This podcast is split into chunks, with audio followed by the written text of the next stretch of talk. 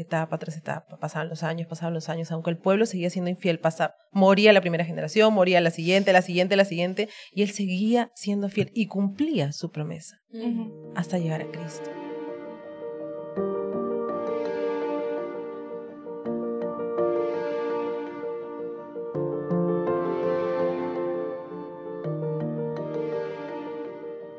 La palabra fiel se emplea con respecto a Dios, significa que Él es digno de absoluta confianza y que su pueblo puede depender de Él sin dudar y sin titubear.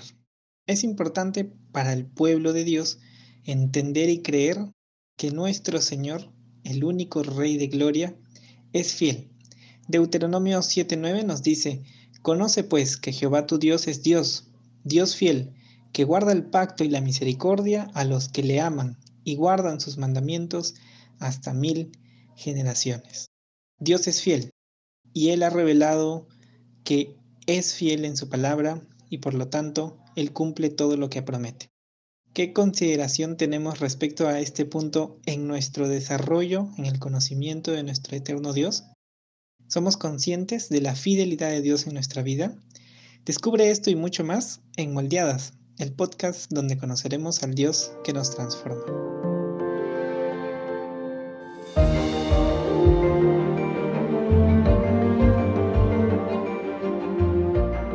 Bienvenidos a Moldeadas. Conociendo al Dios que nos transforma.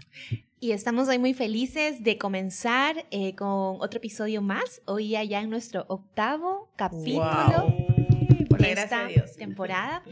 Y estamos muy felices porque hoy vamos a hablar de un atributo muy bonito que es la fidelidad de Dios. Fidelidad, fidelidad. Justo le contaba a Cari que era que cantaba cuando estaba embarazada una de esas canciones con donde se habla en la panza la fidelidad de Dios mm, o tu fidelidad. Ah, es precioso. Sí, Yo lo quiero para mi boda. sí, yo creo que es un atributo de Dios que impacta mucho nuestras vidas porque nos recuerda mucho que realmente no merecemos nada y aún Dios sigue siendo el mismo con nosotras, ¿no? Así es, y en un mundo donde nos cuesta mucho confiar en alguien, mm. en un mundo donde incluso em, a pesar de que te casas, existen muchos divorcios actualmente, mm. a pesar de que te casas sabiendo que es para toda la vida y que confías tanto en esa persona, hay muchas personas que actualmente quieren como que hacer esta separación de bienes o cosas así, mm. entendiendo que incluso el matrimonio, que se supone que es algo que es un pacto que debe durar para toda la vida, puede también terminarse. Creo que es como entendemos el concepto de fidelidad, ¿no? Y cómo también se trastoca a lo largo del tiempo. Y otra vez volvemos y siempre lo mencionamos, ¿no? Hoy en día, como tú dices, el ejemplo de los matrimonios, hoy en día la fidelidad está concebida de una manera totalmente lejana, y aún los mismos cristianos, ¿no? Totalmente lejana a lo que el Señor nos enseña. Pero otra vez también volvemos, si miramos las escrituras nuevamente, ¿no? ¿A dónde tenemos que poner nuestra, nuestra mirada, nuestro referente sobre qué es fidelidad, ¿no? Sí, es interesante porque finalmente nos quedamos sin algún lugar al cual aferrarnos y confiar y saber que siempre va a permanecer siendo igual. Es verdad. Y nos cuesta conseguir personas dignas de confianza, nos cuesta conseguir eh, gente leal, incluso en los trabajos, eh, cuando te recomiendan una persona, tienes miedo de recomendar a alguien porque mm. puede ser que, que pueda fallar, que no te pueda dar una buena impresión, ¿no? Entonces, en medio de todo eso, a causa de nuestro pecado, vemos a un Dios fiel en el que podemos confiar. Ayer una amiga muy querida me estaba contando un poco de su testimonio, de cómo llegó a Cristo, y ella decía que su mamá le había fallado en algún momento de su vida y luego su enamorado, al que, del que ella, con el que estaba en ese momento, también. Entonces ella volteó y decía, ¿en quién voy a confiar? ¿A dónde voy? ¿Con y quién? conoció al Pero Es, la, realidad como de este mundo caído. Tal cual. Entonces fue hermoso, ¿no? Y ahorita puedo recordar eso y puedo ver también cómo las escrituras siempre nos muestra em, un Dios fiel, ¿no? Y es curioso porque en muchos mm. versículos habla de la fidelidad de Dios y inmediatamente después creo que es Deuteronomio que habla sobre que también eh, va a impartir su justicia, va a impartir su ira y a veces solamente nos quedamos con lo primero y no nos gusta mm. recitar lo segundo. nunca, nunca nos gusta. lo omitimos. Sí, porque en cierta forma queremos creer que nos lo merecemos. Es verdad, es verdad. Pero o no. sea, eh, que Dios aplique su justicia a todos los demás porque los demás son pecadores, pero yo no soy tan pecadora, entonces yo realmente no quiero, no, no, no merezco la justicia de Dios. Claro. Algo que me, que me sorprende bastante es que a lo largo del Antiguo Testamento vemos ese ejemplo de un Dios fiel, ¿no? Y, es impresionante. Y a veces pensamos que Israel es muy lejano a nosotros, que el pueblo de Israel es, diferente a nosotros, pero no, o sea, muchas veces, casi siempre, por no decir todos los días, nos comportamos. todos los días, Pau. Sí. Todos los días. Está bien, está bien. Nos comportamos como ellos, ¿no? Pero Dios se mantuvo fiel en todo momento. Desde el primer día, siempre lo mencionamos cuando hacemos los previos, de tapa a tapa, la Biblia habla de Cristo, habla de su plan redentor, habla de quién es Él.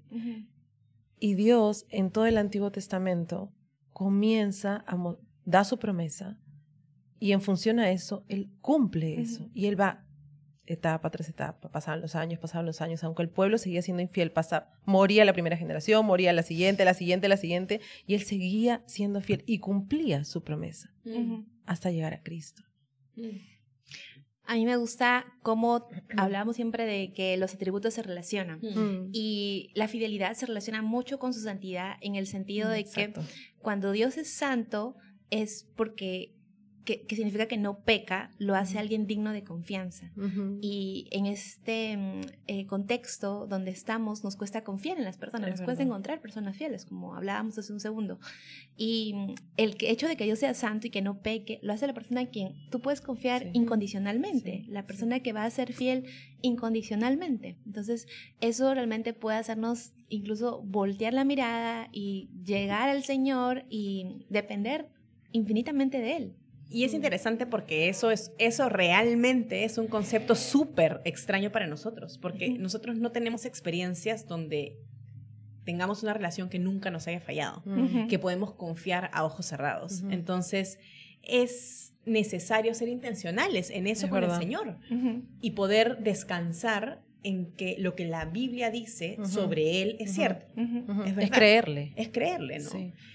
Pero esa también es una obra que no depende de nosotros, sino que es el Espíritu Santo haciendo ese trabajo en nosotros. Ahora, em, la pregunta creo que cae de madura, ¿no? ¿Por qué Dios es fiel si nosotros somos infieles?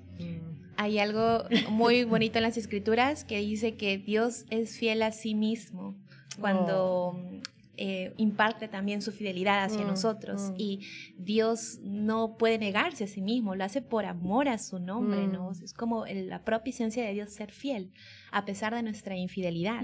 Eso es algo que me, ¿saben qué? Que me, me saca de cuadro porque nosotros no merecíamos y aún no merecemos esa, e, ese impartir de su amor, ¿no? Hacia nuestras, nuestras vidas. Y su fidelidad no es porque lo merezcamos tampoco. Exacto. Y eso es importante que lo reconozcamos, porque si no, en cierta forma nos vamos a sentir como, ah, porque Dios lo hace por porque yo por mis obras. sí. Y es una línea bien delgada. En la vida cristiana, aún si estás muy metido, aún en, llamémoslo activismo o actividades dentro de la iglesia, tú crees que te mereces algo. Tú crees que el Señor está haciendo, ah, es que el Señor es fiel con quienes son fieles. Y no, y es, y es bien inconsciente, y es bien sutil eso, esa sensación de que porque yo sirvo en la iglesia, porque yo estoy activo, entonces yo merezco que Dios eh, sea fiel conmigo. Pero la realidad, y era lo que decía Cari, no lo merecemos.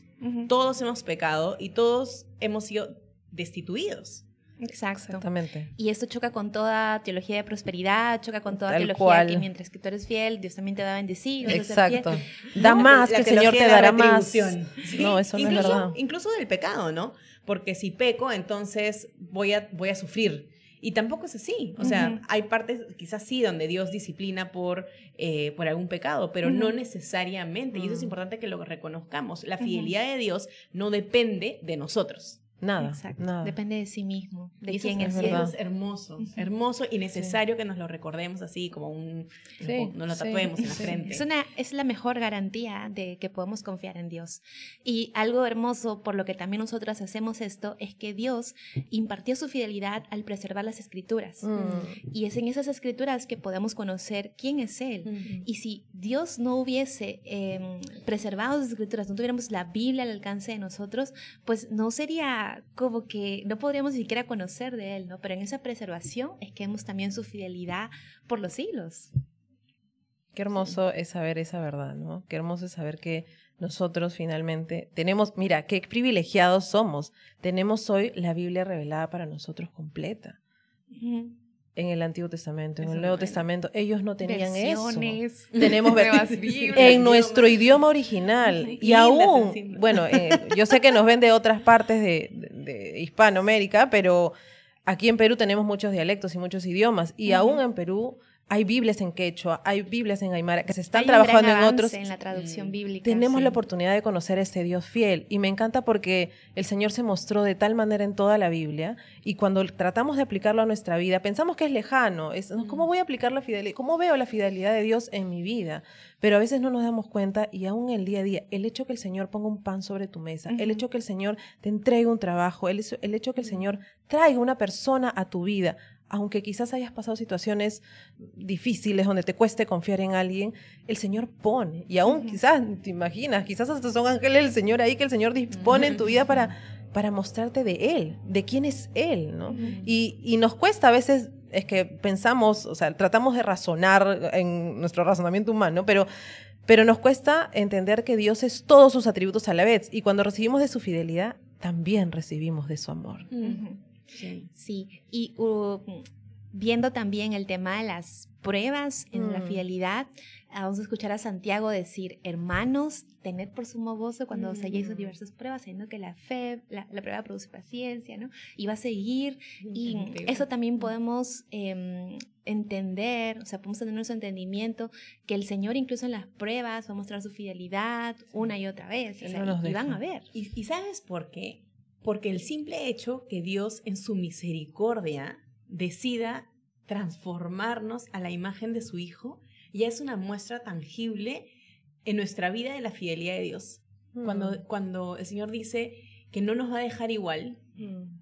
que seremos transformados, es como, ¿por qué? O sea, Dios ni Hmm. siquiera debería de mirarme, Dios debería de fulminarme, eso es lo que realmente yo merezco y lo que la forma como Él debería tratar conmigo. Pero no solamente Él me bendice, bendice mi vida, ya sea con bendiciones materiales o espirituales, sino que además me transforma para yo ser mejor, para ser como Él es Claro. para cambiarme como él es, y no por mí. Porque de hecho me acordaba de las palabras de David que decía, ¿qué es el hombre para que de él te acuerdes? Mm, Y mm. no podemos olvidarnos eso. Y yo creo que es, es un punto importante en, en este episodio, es recalcar eso. Nosotros no merecemos la fidelidad de Dios. Dios no es fiel con nosotros porque algo bueno hemos hecho. No, de nada. hecho, nuestro aporte, como Cari siempre menciona, es el pecado. Tal y ese cual. es nuestro gran aporte, esa es nuestra realidad. Pero es Dios en su misericordia y porque, como dice Cari, Él es fiel a sí mismo y Él no puede negarse. Él no puede negarse a sí mismo. ¿Cómo, ¿Cómo no ser intencionales en conocer a un Dios fiel en todo sentido, que es fiel con nosotros, siendo nosotros infieles a Él constantemente? O sea, ¿qué muestra más grande de que Él permanece al lado de nosotros, cumpliendo su promesa de que somos sus hijos, que no vamos a, Él nunca nos va a sacar de la palma de su mano y siempre vamos a estar ahí con Él? ¿Cómo no demostrar esa fidelidad hacia Él conociéndole, buscándole? Mm. queremos buscar una persona fiel, no tenemos a dónde mirar, todo, todo nos parece totalmente destruido en este mundo. Ok, hay alguien y es ese Dios, el que nos Así creó, el que formó este mundo y el que está aquí con Mm. nosotros. Así Sí. es, sí. Y yo, yo quiero cerrar con, con algo y decir que es probable que hay un pecado en tu vida que, que te haga sentir que tú no mereces que Dios te mire ni que Dios extienda su favor y su mano contigo. Y es verdad, no lo mereces. Pero lo bueno es, y, y el énfasis que quiero hacer, es que nada de lo que Dios hace en tu vida es porque tú te lo mereces Mm. sino es porque Cristo ha muerto en la cruz, cargando ese pecado tan terrible con el cual tú estás cargando, para que ese pecado sea perdonado y la obra de Jesús es suficiente. Y porque Dios no se puede negar a sí mismo, Él ha prometido ser fiel contigo, a pesar que tú Amén. eres infiel. Amén. Amén. Podríamos narrar muchos Sí. ejemplos de la fidelidad de Dios. Em, yo les, le contaba también ayer a una amiga cómo es que en pandemia fui despedida. Eh, ustedes saben de esa historia Mm. y el Señor, aparte de ser fiel, es puntual. Eso es verdad. Eso es, eso es algo que siempre- Hasta cierto sentido del humor tiene. Sí, claro, sí. Sí, y eso es algo que siempre em, el Señor me permite recordarlo, que no solamente es fiel, sino que es puntual en su fidelidad. Y me quedé sin trabajo dos meses y no nos faltó nada. Mm. Nada me falta, pues todo provees, Todo. ¿verdad? Mm. Y mm, inmediatamente después tuve trabajo eh, provisionalmente, era un contrato temporal que era muy eleccionador porque también no, me, me hacía vivir por fe, literalmente, cada mes. Y finalmente el Señor eh, proveyó un trabajo estable que este año voy a cumplir dos años ya y es, es una bendición porque apareció en medio de la pandemia y yo sé que mucha gente se quedó sin trabajo en medio de la Mm. pandemia. Yo también lo viví, irónicamente, aunque mi trabajo sea dar trabajo a las personas, también lo, lo viví y solamente puedo dar gracias a Dios. Así que la respuesta también a esa fidelidad sea corresponder al Señor con gratitud, Mm. corresponder también con la fidelidad que tú le puedas Exacto. dar al Señor en tu día a día. Gracias, gracias al Señor por esta oportunidad que nos permite compartir y de hablar de sus atributos. Créannos que nosotros aquí, mientras conversamos y mientras preparamos los materiales, aún el Señor nos está enseñando y nos está Moldeando. moldeando Sí, a su palabra también. y somos edificadas totalmente. Así es que ya sabes, puedes conocer más de los atributos del Señor aquí siguiéndonos en este séptimo, octavo, Octavo episodio. episodio. Y nada, gracias por acompañarnos.